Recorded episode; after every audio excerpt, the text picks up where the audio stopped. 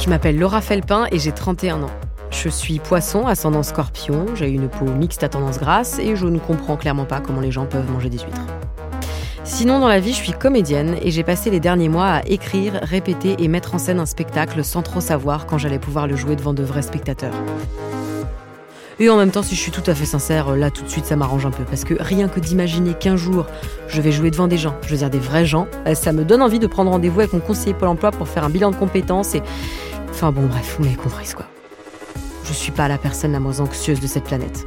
Surtout en ce moment, hein, entre terrorisme, harcèlement sexuel, réchauffement climatique sur fond de petite pandémie mondiale, j'ai pas l'impression d'être dans l'endroit le plus cosy de cette galaxie. hein. Et si en plus le seul truc qui nous reste, c'est de participer à des apéros Zoom avec trois potes que tu vois même plus en vrai depuis ta terminale, tout ça dans l'objectif de se vider la tête et de se détendre, bah, je vous le dis, moi je préfère largement re-regarder l'épisode 17 de la saison 3 de Dawson. hein. J'ai confiance en toi, je me confie à Tu toi. m'appelles en pleine nuit pour venir te chercher. Pourquoi? Alors oui, ça me vide pas exactement la tête, mais ça me rend moins inquiète. Enfin, je vous dis ça, mais moi depuis quelques temps, bah, l'avenir, ça m'inquiète plus du tout. Mais alors plus du tout. Au contraire, ça me fait rêver. Parce que vous le savez peut-être pas encore, mais moi, un jour, j'irai danser sur la Lune.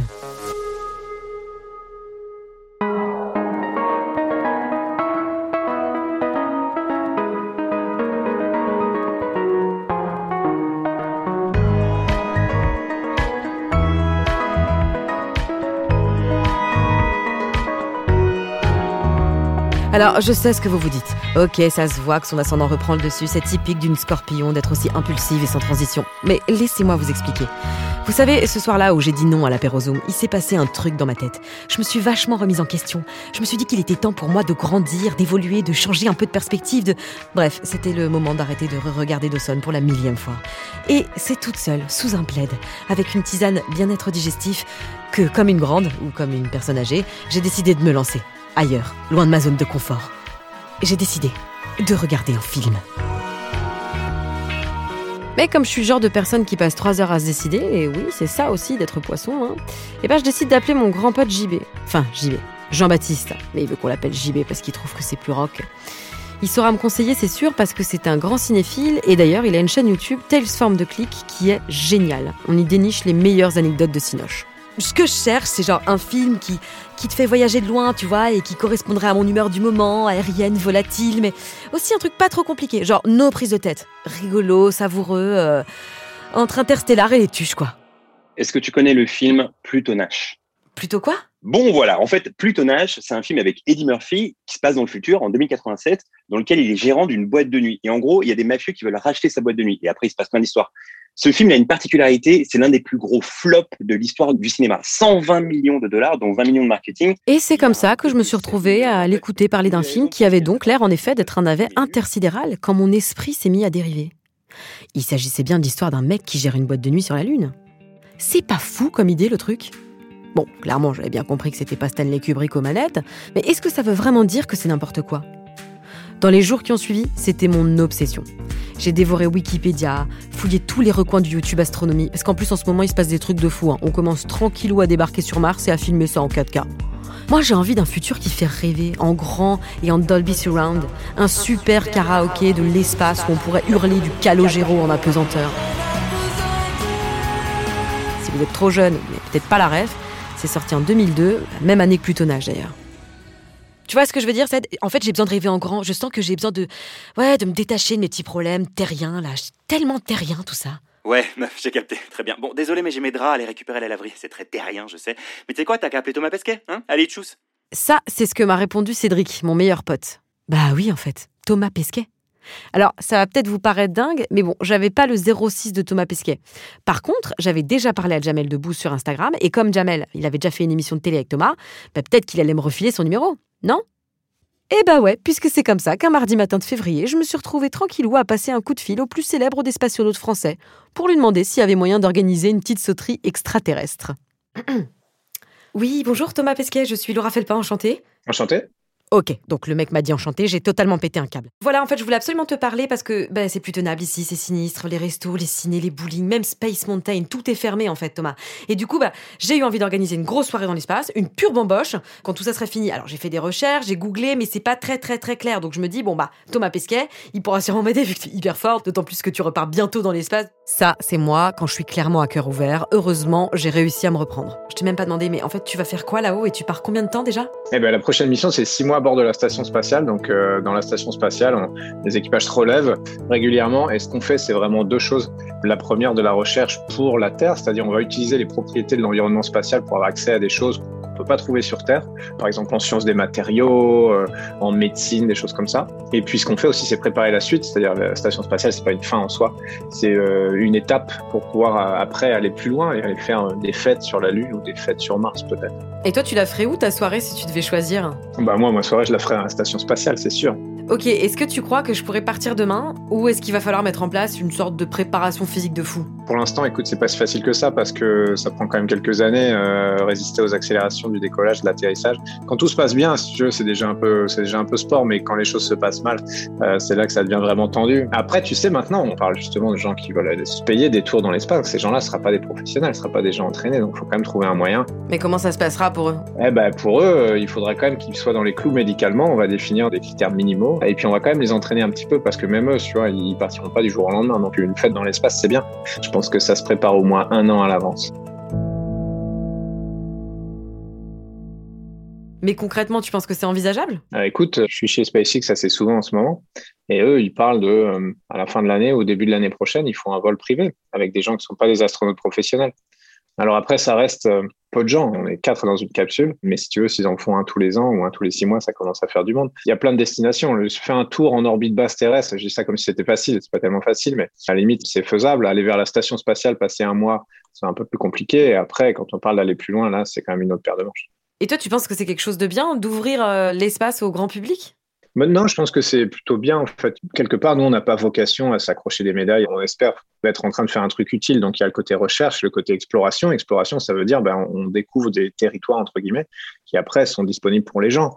On a cette station permanente de l'humanité dans l'orbite basse. Ben, maintenant, il va être temps d'aller voir un petit peu plus loin. On a Mars dans le viseur parce que c'est important scientifiquement. Et puis derrière nous, bah, ce qu'on espère, c'est que tout ça, euh, ça va être euh, quelque part le, secteur privé, enfin la société civile, je sais pas, t'appelles ça comme tu veux, va, va s'approprier ce, truc-là, parce que ça veut dire que ce sera utile. Donc on a l'impression que c'est en train de se passer.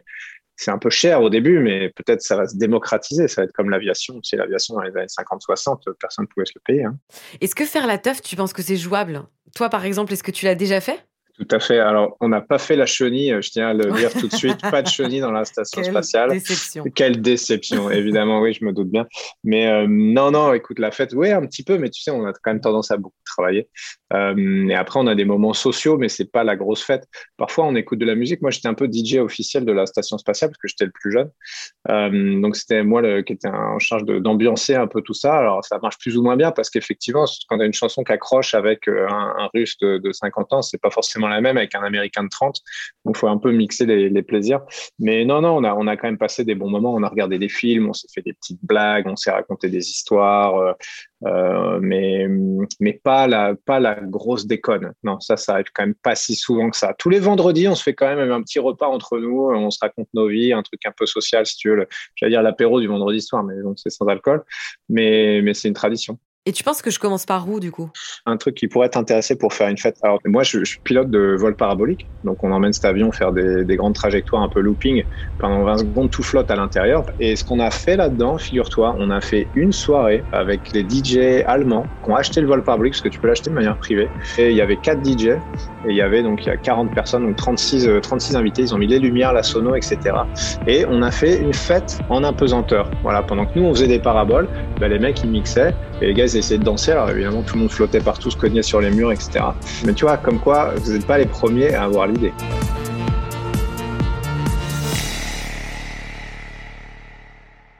Ok, donc l'espace ce sera peut-être pas pour la semaine prochaine, mais je peux d'ores et déjà m'entraîner à faire des rêves parties en apesanteur sur un vol parabolique avec 4 DJ allemands. Plutôt pas mal. Je pense que tu as toutes les clés en main pour faire un truc absolument super. Depuis mon appel, Thomas Pesquet est devenu le premier Français commandant de bord de l'ISS. Et moi, ben, je suis restée intermittente du spectacle. Hein. Non, j'en suis pas restée là. En fait, après Pesquet, je me suis dit pourquoi pas la NASA? Bon, cette fois, Jamel n'avait pas leur numéro, mais c'est pas grave, parce qu'ils sont dans l'annuaire en fait. Donc avec quelques coups de fil et un peu de persévérance, qui d'ailleurs, soit dit en passant, est le nom du robot envoyé sur Mars, ça y est, je fais les blagues d'astronautes, eh ben, j'ai pu avoir un rendez-vous pour une visio avec un des pontes de la NASA. Bon, je vous préviens tout de suite, hein. quand je parle anglais, on dirait clairement une Californienne qui fait du yoga le matin sur la plage, mais en réalité, je me la raconte beaucoup trop. Et ça, c'est Jim Green. En plus d'être le mec le plus chou de l'univers, c'est tout simplement le chief scientist de la NASA. Le boss, quoi, en fait. Je lui ai demandé pourquoi tout le monde, moi y compris, hein, voulait aller dans l'espace et pourquoi tout le monde était aussi excité à propos de Mars. Mars est la seule planète qui ressemble à la Terre. Toutes les autres sont soit très grandes, soit gazeuses. Elles ont peu, voire pas du tout d'atmosphère. Mais Mars a un panorama magnifique et beaucoup de points communs avec la Terre. Nous avons analysé le sol. Il y a du carbone, de l'hydrogène, de l'azote, du phosphore et du soufre, ce qui veut dire qu'un jour, comme Mars va se réchauffer, eh bien, nous pourrons y aller et donc vivre et travailler sur une autre planète. C'est assez fantastique. J'adorerais aller sur Mars, si l'opportunité se présente. Et pour aller dans l'espace, sur Mars ou ailleurs, je comprends bien que je vais pas y arriver toute seule. Je vais avoir besoin d'un partenaire comme la NASA, puisque même eux, les boss de l'espace, bah, ils travaillent en équipe.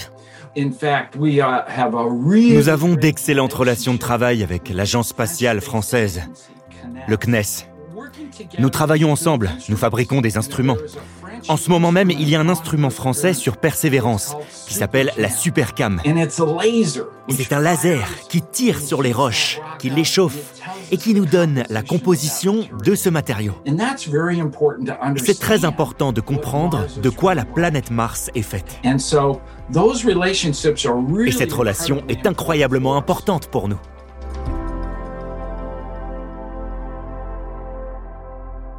Bon, et là, c'est le moment de la question fatidique. Où est-ce que je l'organise, ma teuf?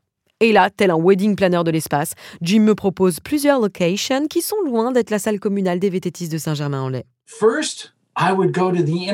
D'abord, je commencerai par aller dans la station spatiale internationale. Il y a un des éléments qu'on a en tant qu'agence spatiale multiculturelle qu'on a songé à agrandir. Et une des manières de faire ça, c'est avec un module gonflable. En arrivant dans la station spatiale, il y aurait une pièce particulière. Bon, on pourrait l'appeler la salle des fêtes, si vous voulez. Et on irait dans cette pièce qui aurait de nombreuses fenêtres pour regarder la Terre si belle, on lèverait les yeux et on verrait la magnifique Voie lactée. Ça, c'est la première étape. Une autre, ça serait par exemple d'aller sur la Lune. La Lune, c'est un paysage désolé, mais il y a des endroits vraiment passionnants à visiter. Nous avons découvert que la Lune a été très volcanique à une époque. Imaginez une course de cartes autour d'un cratère. Et évidemment, il y a la planète Mars, la magnifique Mars. Imaginez être sur le plus grand volcan de Mars. Ce volcan fait plus de 20 km de haut. Le panorama doit être spectaculaire, avec d'immenses falaises tout autour.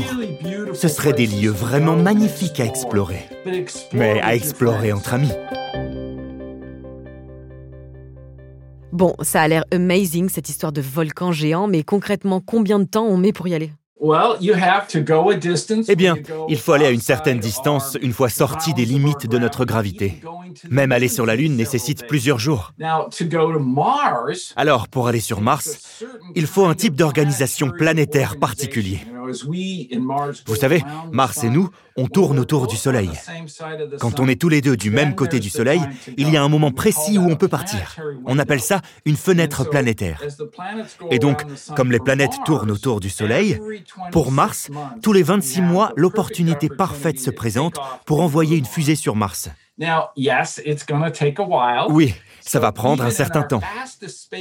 Actuellement, même avec nos vaisseaux les plus rapides, il nous faut 180 jours minimum juste pour aller sur Mars.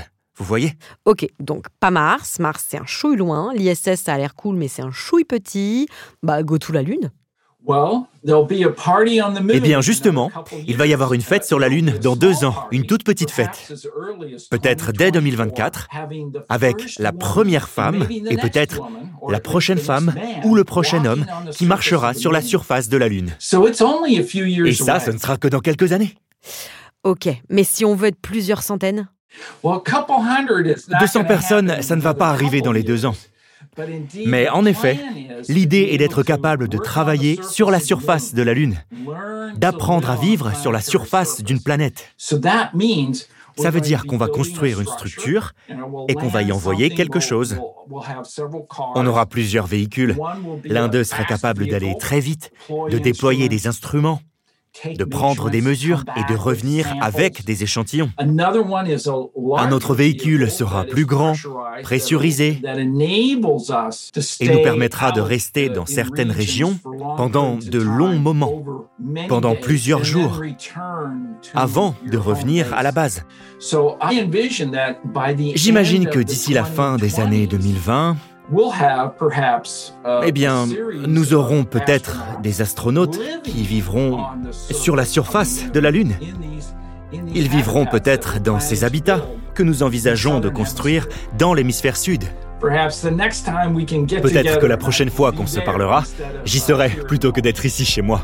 Et voilà, hier encore, j'étais bloqué à Capside au milieu de l'infernal triangle amoureux que forment Dawson, Joey et Pacey.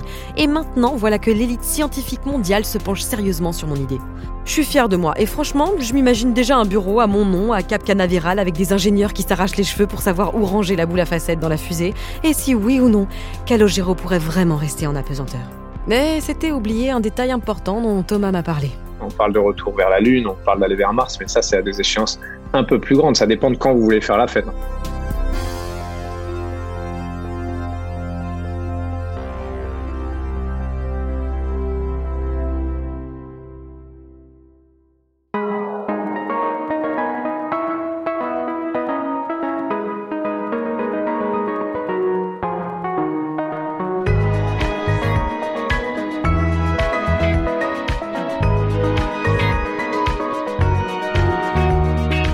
J'irai danser sur la Lune, c'est un podcast de l'ambassade des États-Unis en France, écrit par David Honora et moi-même, Laura Felpin, et réalisé par Benoît Laure.